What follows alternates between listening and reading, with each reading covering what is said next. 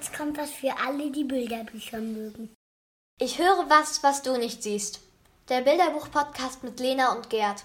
Wir haben euch heute zwei Bilderbücher zum Thema Ankommen mitgebracht. Gerd, was hast du denn dabei? Mein Buch heißt Fledereule, Eulenmaus. Das heißt, wir erleben schon im Titel, es geht um zwei Familien, eine Fledermausfamilie und eine Eulenfamilie, die sich in diesem Buch begegnen. Die Eulenfamilie sitzt auf einem Ast und auf einmal taucht am Horizont die Fledermausfamilie auf und siedelt sich unter demselben Ast an. Die einen sitzen oben, die anderen hängen unten. Und was dann passiert, ist wie im ganzen Buch ohne Worte. Es ist wirklich ein reines Bilderbuch.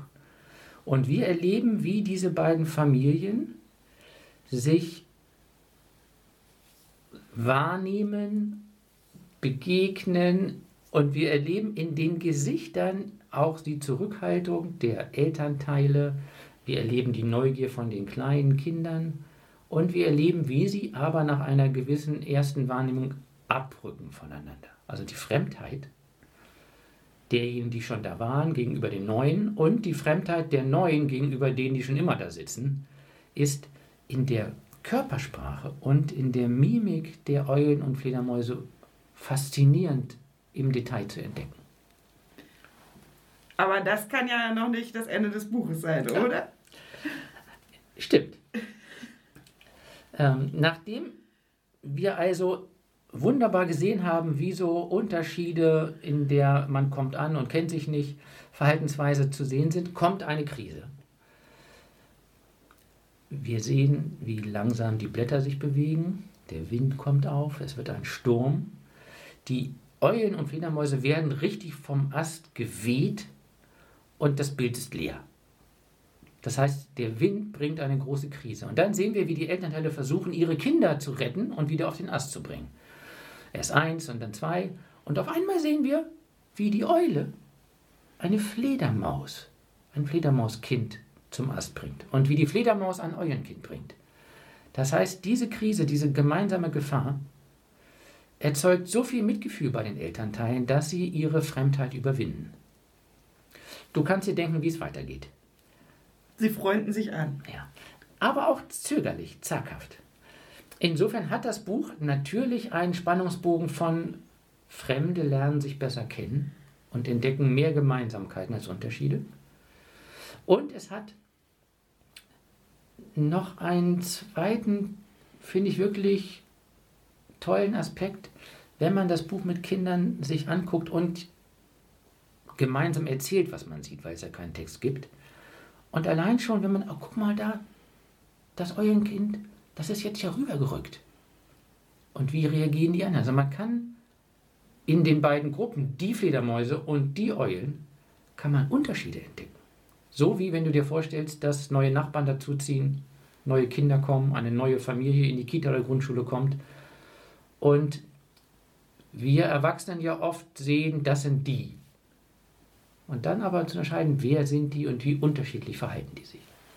Jetzt hast du eben schon gesagt, dass das Buch dadurch, dass es keine Sprache hat, ein Riesenschatz für die Sprachförderung ist oder überhaupt eben ins Gespräch kommen. Ähm, was könnte man sonst noch mit dem Buch äh, mit den Kindern machen? Das ist in dem ganzen Bereich Vielfalt wahrnehmen, ähm, ist das ein tolles Buch, weil es uns eben diese, den Spannungsbogen von Fremdheit, Annäherung, Ablehnung, Freunde sein wollen, sichtbar macht. Und die ganze Gefühlswelt, die man daran erkennen kann. Allein das in Worte zu fassen, erzählen zu lassen, Worte zu finden für diese Gesichtsausdrücke wäre toll. Und ich finde, dieses Buch ähm, treibt eigentlich dazu, das zu spielen. Also entweder mit Stabpuppen, also wirklich mit so einem Medium, was aufwendiger ist, oder aber auch selbst. Also es gibt fünf Fledermäuse und fünf Eulen. Und die einen sitzen oben auf der Stuhlkante, die anderen hängen drunter. Und was passiert dann? Oder als der Sturm kommt. Ja, ein großer Trommel. Ja, und da steht ja vor, man hat dann, man hat dann ein Schwungtuch und die werden einzeln zurückgetragen. Die Kinder. Ne? Also man kann wirklich dieses ähm, schön nachspielen. Ähm, und natürlich kann man auch mit, den, mit der religiösen Dimension ähm, daran anknüpfen. dieses Buch lebt von Mitgefühl. Wie Mitgefühl Fremdheit überwindet, ohne dass die Familien ja gleich werden.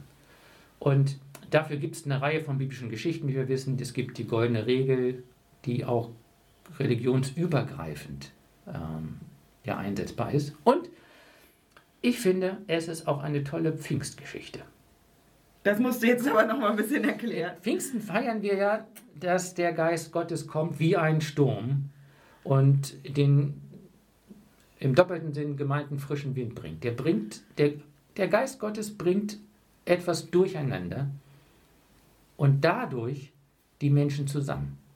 Der Sturm, der sie vom Ast rüttelt, führt dazu, dass sie das Beste in ihnen entdecken, nämlich das Mitgefühl. Und auf diese Weise zusammenfinden und sich verstehen, so ist auch die Pfingstgeschichte, plötzlich verstehen sich Menschen, die andere Sprachen sprechen. Also von daher ist es auch eine interessante Variante zum Thema Heiliger Geist. Ankommen. Hier kann es unterschiedlich sein von neue Schule, neue Kita, neue Nachbarschaft. Dein Buch hat nochmal einen speziellen Akzent, wenn ich das richtig sehe. Genau, mein Buch heißt Der Koffer und ähm, da geht es tatsächlich um Ankommen aus einer Migrationserfahrung heraus. Denn ähm, in dem Buch ist es so, dass ein ganz seltsames Wesen, man weiß wirklich nicht, was es für ein Wesen sein soll, das noch niemand so gesehen hatte, kommt nach einer langen Wanderung und Reise ganz verstaubt und schmutzig und müde bei äh, dem Fuchs, dem Hahn und dem Hasen an, mit seinem Koffer im Gepäck. Und er wird dann gefragt von den Tieren, was, dieser seltsame, was dieses seltsame Wesen denn da in seinem Koffer hätte. Und ähm, dann erklärt das Wesen, dass es eine Tasse, ein Tisch, ein Stuhl und eine kleine Holzhütte in dem Koffer hat. In dem Koffer. Genau, das sagt es zumindest. Okay.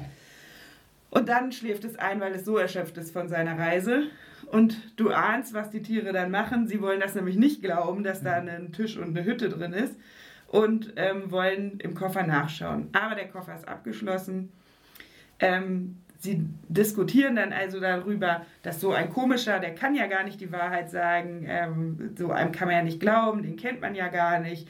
Äh, andererseits hat auch der Hase Mitgefühl und sagt, nun lass ihn doch aber schlafen und wir können ihn doch danach nochmal fragen. Aber nein, sie entscheiden sich dann doch, den Koffer aufzubrechen mit einem großen Stein. Oh. Und was passiert natürlich? Der Koffer geht kaputt und in dem Koffer ist tatsächlich eine Tasse, die geht auch kaputt. Und bei der äh, Aktion kommt dann aber ein Foto zum Vorschein. Und auf dem Foto ist tatsächlich eine Hütte, Ja. ein Tisch und eine Tasse. So dass dann diskutiert wird, naja, hat jetzt das seltsame Wesen gelogen oder hat es die Wahrheit gesagt? Also der Fuchs ist davon überzeugt, ihn jetzt als Lügner überführt zu haben, während die anderen sagen, nee, eigentlich hat er das ja wahrheitsgemäß gesagt. Na jedenfalls entdecken die Tiere dann, dass es irgendwie nicht gut war, dass sie das Einzige, was er jetzt dabei hatte, kaputt gemacht haben ähm, und überlegen, wie sie das lösen könnten und fangen dann an, die ähm, Tasse zu kleben Ja. und reparieren auch den Koffer. Und dann kommen sie auf die Idee, dass sie dem Fremden ja eigentlich auch so eine schöne Hütte bauen könnten. Und er schläft immer noch und sie zimmern und, und bauen und bauen dem Fremden dann eine Hütte, die diesem, dieser Hütte auf dem Ah. Foto ganz ähnlich sieht. Und ähm, ja, wollen sich eben dann damit auch entschuldigen. Und ähm, dann wacht das seltsame Wesen auf und äh, ist natürlich verwundert, dass seine Sachen kaputt sind, aber eben auch, dass die Hütte da ist. Und dann ähm, steht vor der Hütte auf dem Tisch eine Tasse, also die, die geklebte Tasse.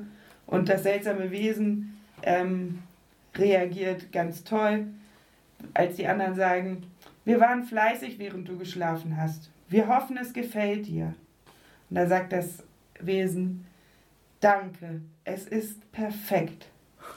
Es gibt nur ein einziges Problem. Und wenn man dann auf die letzte Seite blättert, Da würden wir gerne wissen, was jetzt das Problem ist. genau, wir brauchen noch mehr Tassen, Ah, okay. weil eine reicht ja nicht.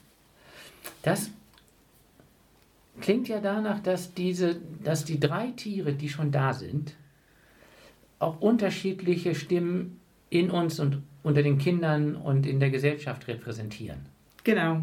sie sind so ein bisschen, ja, manche von ihnen zweifeln, andere finden den einfach nur seltsam, haben aber Mitgefühl. Also es ist tatsächlich so, wie es, wie es oft bei uns auch ähm, in der Gesellschaft ist. Sag mal was zu diesem seltsamen Wesen. Was ist das für ein Tier? ja, das kann man wirklich nicht er äh, erkennen. Das finde ich wirklich gelungen an den Zeichnungen, dass man es nicht gleich zuordnet und sagt, ja, das ist, der kommt, was weiß ich, das ist eine Eidechse und die kommt aus Afrika oder äh, das ist ein Wal und der kommt äh, aus, dem, äh, aus dem Norden irgendwo. Sondern man kann es einfach nicht entdecken, was es ist. Es ist so grün gefärbt und äh, ja.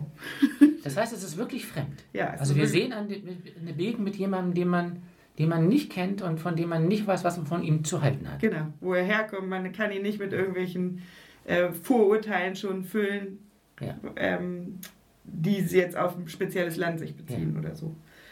Das finde ich gelungen. Und das, zwei Dinge haben mich beim Erzählen jetzt besonders angesprochen. Er hat kaum was im Koffer. Ja. Also das ist schon etwas, was uns oder mir ja nahe geht, wenn ich andere Bilder sehe. Und das wird im Grunde ganz symbolisch mit knappen Mitteln angedeutet, was es heißt, wenn man von zu Hause weg muss. Das würde ich auch unbedingt mit Kindern, also vor allen Dingen in der Grundschule thematisieren. Was ist eigentlich das, was du mitnehmen würdest, wenn Ah. du ähm, jetzt nur einen kleinen Koffer Ja. mitnehmen könntest? Ähm, er hat sich eben für ein Foto von seinem Zuhause entschieden. Ähm, was wäre das, was du mitnehmen würdest? Das, das finde ich, kann man auch mit Kindern schon thematisieren. Bis hin zu, man kann dann natürlich dieses beliebte Spiel, ich packe meinen Koffer spielen. mhm, klar, ja. Passt ja auch. Was würdest du sonst noch machen mit dem Buch, wenn du das einsetzt? Also auf jeden Fall ähm, geht es ja darum, wie kann man andere freundlich ähm, begrüßen, wie kann man äh, ihnen auch etwas, eine Atmosphäre schaffen, in der sie sich wohlfühlen.